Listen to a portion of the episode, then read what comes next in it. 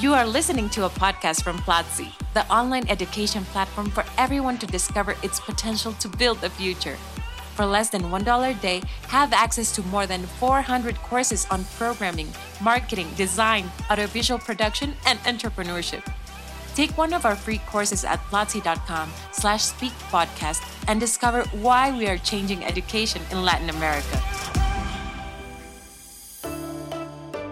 Welcome to our English podcast, Speak English. Hey, Caro, how are you doing? Hey, Jess, I'm doing great. How about you? I'm great as well, thank you. In this podcast, you will learn about goals. But before we start, let's review the vocabulary we will use in this podcast.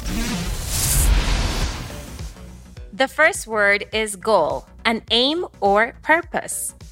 The second word is mentoring, the act or process of helping and giving advice to a younger or less experienced person.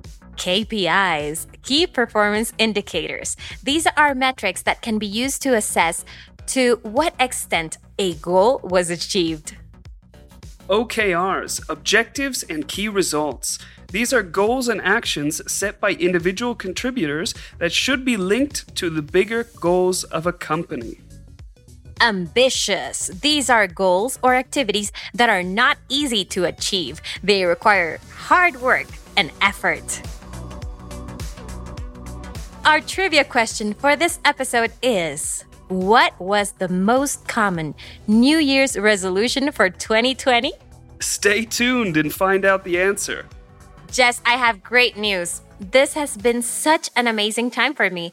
I've been wanting to talk to you. Really? Tell me about it. I feel excited just by listening to you.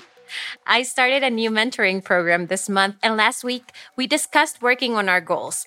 This was a different experience for me because we had to think about our future goals. Wow, and what goals do you have for the future? Actually, I've thought about the two main areas to determine my next year's goals personal and professional. That's interesting. Let's discuss your professional goals first.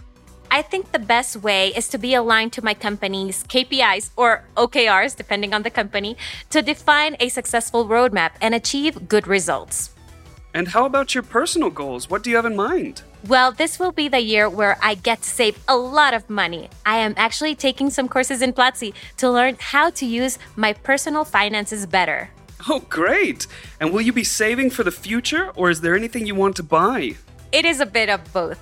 I want to buy an apartment, which, of course, is a way to save for the future. It is an investment. That sounds like a very specific goal. I'm happy to know that your New Year's resolutions are in place. Thank you, Jess. If you need help setting up your New Year's resolutions, I am more than happy to help. I think I will really need you. Thanks. Remember our trivia question? We asked you, what was the most common New Year's resolution for 2020?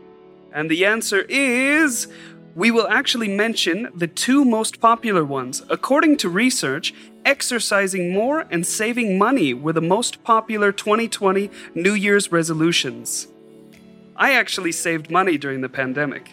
That's awesome. Let us know which are your goals for 2021 by going on Twitter and using the hashtag Platzi English and share this podcast if you liked it. Go to platzi.com slash speak and watch a free class. It will be available for seven days. And next Friday, we will have a brand new episode. Hope you achieve all your goals. Excellent. Take care, everyone. Bye. This was Speak English, Platzi's English podcast. Thank you for listening.